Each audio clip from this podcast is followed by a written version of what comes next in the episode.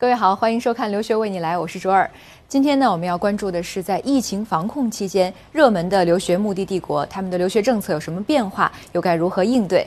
非常高兴邀请到了我们的老朋友、资深的教育媒体人、留学爆米花的创始人文艺，欢迎您，主持人好。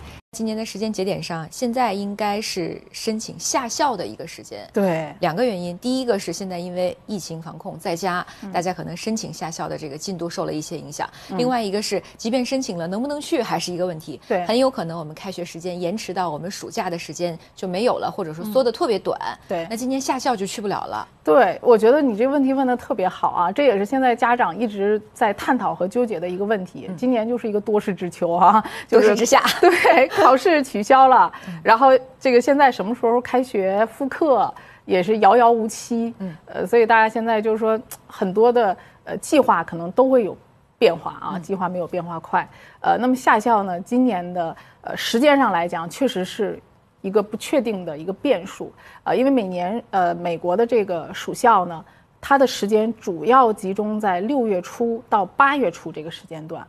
啊，那么中国学生比较愿意去的，通常是在七月份这个时间点。嗯，啊，那今年的这个情况来看呢，很可能今年的暑假会往后延期。嗯，啊，那这样就会造成说，可能我们这个暑校的时间会和呃咱们学校的上课时间或者考试时间相冲突。嗯，那这样呢，我就会建议大家，首先在你选择下校之前，你一定要跟你的学校沟通好。啊，这个你们的学校的放假时间，或者是考试的时间段里，万一出现跟你的下校时间相冲突的情况，学校给不给你假？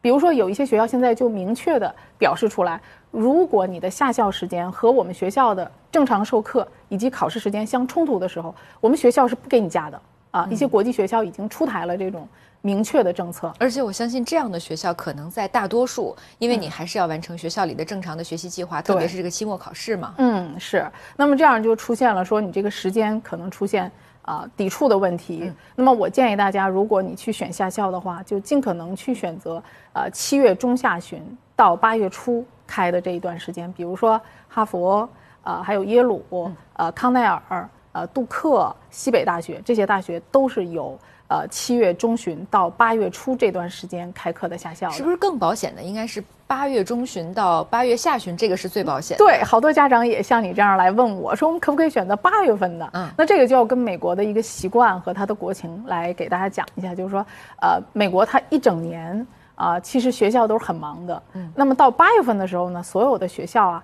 基本上都属于一个休息的状态，因为马上九月份开学，他们要调整啊，就是学校里面要休整啊，包括这个学校的老师，还有整个学校宿舍都会清空啊，为九月份的新入学的学生做准备。所以基本上所有的这些顶尖的学校，我们说官方的这种下校，在八月份，就是尤其是过了八月十号以后，你看基本上就没有。呃，属校的官方项目，而且也不太可能因为中国的这个疫情，为我们特别在八月份开设，对，不太可能。对他们来说，也是一小部分。对对，因为我们去参加下校的这些学生，尤其是啊，去美国 Top 五十的这些学生，其实还是比较少的一部分学生。嗯啊，他不像我们出去上学的，可能这个留学生的比例占的很大。嗯啊，所以我觉得下校可能今年会泡汤。嗯啊，那么如果说下校泡汤的情况下，我们需要再做一个其他的备选方案，嗯。啊，那现在我们就很多学生会发现这个线上的啊或者线下的一些研学活动或者科研项目又开始火起来了，这样可以体现你的一个科研水平，还有你对于某些科目的一些兴趣，嗯，同时呢也能在这种项目当中去体现你对自身的一个认知，能够安静的静下心来。做一个科研项目，这个可能也是很难得的。对，今后我们不太会有这个时间这么静下心来，集中一段时间干这件事儿了。除了疫情的直接影响，赴美留学生还有一个非常关注的问题，那就是 STEAM 专业的申请会不会收紧？近年来，美国部分学校对于高科技专业的国际学生招生采取了保守态度。疫情之下。嘉宾对理工类专业的招生有着怎样的预测和分析？科学技术工程以及数学专业的赴美留学申请者有着什么样需要注意的问题呢？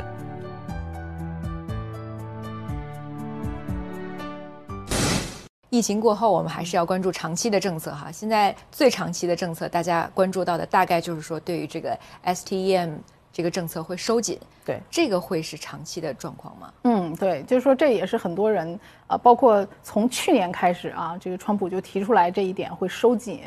呃，然后导致今年这个二零二零年入学的这个美国的人数在急剧的下降。嗯，因为我们其实去学理工科的人还是挺多的。对对，这个理工科可以讲是中国学生的一个强势。嗯，啊，那么首先可以肯定的一点就是说，虽然政府这儿是有收紧的这样的一个态度，但是从学校的层面是没有任何变化的。嗯，包括昨天的呃上午，然后我也跟美国的一些学校取得了联系。啊，因为疫情的原因，某些学校在考虑扩招。啊，因为他考虑到说，可能因为疫情，原来录取的一些学生在疫区的有可能不来，嗯，啊，所以现在学校在考虑什么呢？觉得中国的疫情在变好，那我是不是可以再补录一些学生，今年多招一点，嗯，啊，那样这样的话，学校从一个层面上来讲，它也减少一定的损失，嗯，啊，所以这个疫情我们能看到很多的机会，呃，那美国的这个签证确实是呃一直都是比较严的。啊，但是学校从今年来看的话，我们录取的，比如说硕士、本科啊，尤其是前三十、前五十学校录取的都非常好。比如说哥大、杜克、约翰霍普金斯、纽约大学这些学校，我们很多学生都拿到了这个录取通知书啊。呃，尤其是硕士方面录取的都理工类的啊，非常的好啊，CS 的啊，EE 的都不错。呃，所以我觉得从我们录取的情况来看，招生这个方面是没有任何的影响的。可以讲啊，咱们很多中国学生。整体拉高了美国整个学校的 GPA 啊，包括他们的排名啊，很多都是跟中国学生的功劳这个功不可没的。我们能不能这么说哈？其实学校因为它是学术机构嘛，对，跟政府的态度其实并不成一个正向的关系。嗯，不管政策怎么收紧，其实学校该喜欢中国学生还是非常喜欢的。对，因为学校它只是从学术角度啊和他教学的角度来考虑这个事情。嗯啊，而签证这一块呢，就确实是有一定的影响。啊，我给大家讲一个我真实案例啊，我这个从去年二零一九年有一个学生，本来应该是秋季入学的，呃，他是国内的这个一线城市的一个理工学校的学生，他学的是材料学，嗯啊，材料科学，呃，标化成绩也都不错，呃，然后这个在校的成绩也还可以，呃，那么我给他申请呢，申请到了这个。呃，密西根安娜堡，还有这个佐治亚理工啊，那么最后呢，他考虑，呃，当然还有一些其他美国前三十的学校啊，呃，最后他综合考虑呢，就是去了佐治亚理工啊，前面都很顺畅。那么到了签证这一块呢，他去签证，六月二十八号去签证的，啊，签证的当天就被调查了，嗯，那学生呢就很焦虑啊，这个被调查。好，那这个调查持续到什么时候呢？直到八月底开学。都没有拿到这个签证的结果和调查的结果，他的签证状态一直是属于判定的这个状态啊，也就是说审理中，嗯啊，那没办法，他的秋季没办法入学了啊，学生就有点想放弃，说我是不是找工作啊？我说那你现在并没有出结果，好，我们暂时先撤签，我们去把这个学期延期到春季，所以这个学生呢就把录取通知书我们帮他延期到了春季开学，一月底开学。那么在十一月份的时候，我们再次递交了美国签证申请啊。学生就说：“老师，那我很担心，我之前是不是算拒签啊？”我说：“咱们这个是撤签，你也没有什么不良记录，他是在调查当中啊。”结果他在面签的第二次的时候，仍然被调查啊。那这个调查又持续的在做。呃，我们在这个过程当中呢，联系这个学校啊，这个提供给呃使馆相关的材料来证明说他这个课程是。呃，非科研性的，因为在签证的时候呢，使馆这个签证官在问啊，说你这个是不是一个研究型的？呃，然后同时呢，学生自己也提供了一些这个跟学校的往来的邮件呐，还有沟通的这些记录啊，来证明说自己的这个课程并不是一个科研型的项目啊。呃，那么后来呢，学生终于在开学前的两天拿到了签证啊。所以通过这个案例，我想跟大家说的是什么呢？呃，就是第一。呃，美国它不会无理由的拒签你啊，不是说这个大家想象中说，哎呀，我只要是 STM 的，只要工程类的，我上来我就拒签你，他会调查，啊，那么如果说他调查完之后你确实没有问题，那你其实调查完之后我就是没问题的，他是会给你签证的。那第一次你为什么选择了撤签？就是说你会担心万一拒签了有这个记录就不太好了。如果我不撤签的话，我没有办法再次申请签证，从六月底一直到一月底。中间就是等吗？还是说也能积极的做点什么呢？能呃，那可能就是说，比如学校这个方面跟使馆沟通，然后我们可能去发一些补充的一些材料。但是这种比率，我觉得还是相对的是小的，并不是所有的人。而且我们会发现，就是说，它所谓的 STM 比较收紧的这种情况，是主要针对于第一访问学者第二博士，第三硕士。嗯，那么本科生其实没有什么太大的影响。啊，我们就说去年在申请本科的时候，就是上去年九月份那一批啊，呃，基本上本科都没有，极少极少出现调查或者说拒签的情况。那么我们这些本科生，我觉得没有必要去恐，因为本科生学的还是一些比较基础的课程嘛。对，呃，这是美国的情况啊。说完了美国，我们来一起关注同处于北美的留学热门目的地加拿大。加拿大在国内有着“北境之地”的说法。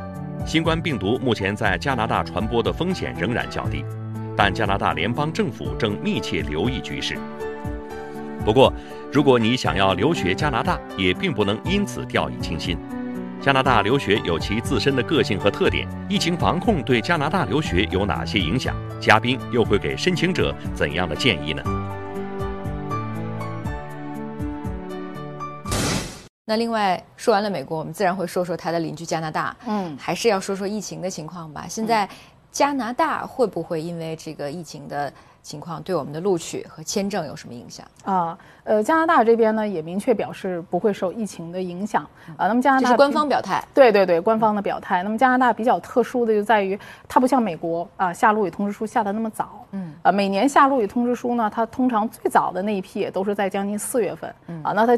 基本上集中的时间会是在四五月份才会下录取，啊，所以大家可能就是说现在还在等待期。这个时间反正是该提交的申请都已经提交完了。嗯，其实本来这个时候我们也是在等待的。啊，对，但是还有一部分学生比较受影响啊，就是说加拿大因为它的呃截止时间是一个时间，材料到达的时间又是一个时间，啊，那很多学生他是想说我还要再刷刷托福考试啊，啊，我再刷刷我的 SAT 考试啊，那么。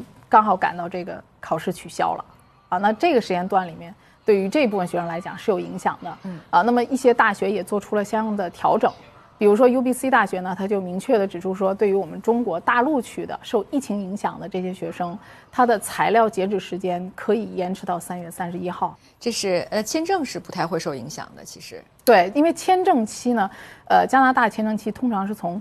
六月份或者七月份才开始，嗯啊，所以现在在观望的话，还不会有什么太大的影响啊。当然，现在签证中心还属于一个关闭的状态，嗯，我们还得再进一步的观望。对录取唯一的影响，大概就是如果你想再刷几次考试成绩的话，嗯，这个难度会加大。对，而且我们也其实不太建议大家这个时候再跑到国外去，因为这个旅途当中毕竟会是有一些这个疫情上的安全风险的。对，所以大概就是之前的成绩是什么样就是什么样了。嗯，对于想再刷成绩的同学是有一些影响的。对，而且我在这里要提。提醒大家，因为很多学生也在问我啊，说我是不是要去什么越南呐、菲律宾啊、马来西亚这些地方、泰国去考试？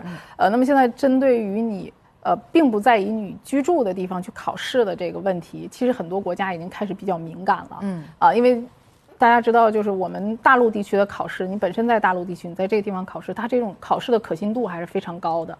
呃，那么后来就说有一部分学生到了海外啊去考试，出现了一些作弊或者替考的问题。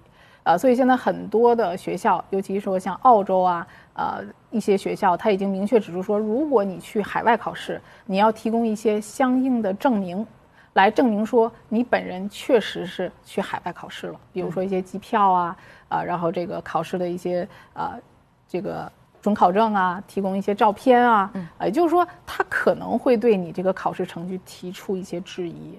另外，在这个旅途当中，可能也增加了感染的风险。除了疫情的风险之外，其实考试本身就是有一些风险的。对，那这个是疫情的影响。那么长期的趋势和政策会是怎么样呢？我们也来了解一下。根据加拿大官方的数据，加拿大2019年的国际留学生人数已经超过64万人，比上一年增长百分之十三。而单在2019年，加拿大当局就批出了四十多万份的新的留学签证。根据上述数据。加拿大已经成为全球第三大国际留学生目的地，仅次于美国和澳洲。加拿大自身有怎样的留学特点？疫情之后的留学趋势，嘉宾又会有怎样的看法呢？这几年加拿大的留学人数大概是这么一个曲线哈，就是突发式的增长、爆发式的增长，然后平稳。今年会不会因为这个关系再有一个大的增长？嗯，其实我们作为一个数据的调查哈，在二零呃。截止到二零一九年的十二月三十一号为止，加拿大的留学在海外的啊，就是他统计所有的国际学生，大约是六十四点二万人。嗯，啊，那这个数量呢，它其实仅次于美国，啊，那么美国是一百一十万人。嗯，啊，呃，比它还多的呢就是澳洲，啊，澳洲大概是七十万人。啊，那么也就是说，加拿大在全球的留学生数量的话，是全球第三位的。啊，所以就是说，能够看到，其实它还是非常火爆的。嗯，呃，那么跟呃加拿大过去时间呃过去的十年来比，它的留学的人数增长了三倍。那么虽然从整体上来看呢，它还是比美国低，但是我们要看到它的中小龄的学生啊是在不断的，而且是激增的。你会发现激增的这部分人数主要是中小龄的，呃，然后家长呢还可以拿着这个呃探亲旅游签证、十年多次往返的签证陪着孩子。所以很多低龄段的家长想陪读的，他去加拿大就是一个非常好的选择，费用低，家长可以陪着。但是美国呢，在陪读签证方面，现在还没有家长的这种陪读签证，所以就导致一些低龄的学生，他可能出于各种考虑，他不会考虑啊安全因素也好，还是这个自我的这种自律啊、生活自理能力啊，那么低龄的他可能就不不太倾向于去美国。所以大家觉得说，哎，友好、安全。教学质量高啊，也有很多这个比较全球顶尖的多大、滑铁卢、麦吉尔这样的顶尖的大学，所以我觉得估计到呃二零二二年的时候，有可能啊，就是加拿大的这个位置可能会提升到第二名，甚至可能会哎对，很有可能，因为你想，它跟澳洲的差距只是六十四万和七十万的一个差距，其实差距并不是特别大。当然，这个情况我们要根据这种国际形势再看啊。总之呢，今天我们跟大家说了，在疫情之下。国和加拿大的一些短期的留学政策和长期的留学趋势的变化。下期节目呢，我们会跟大家分析全球的更多留学热门目的地，欢迎大家关注。感谢收看，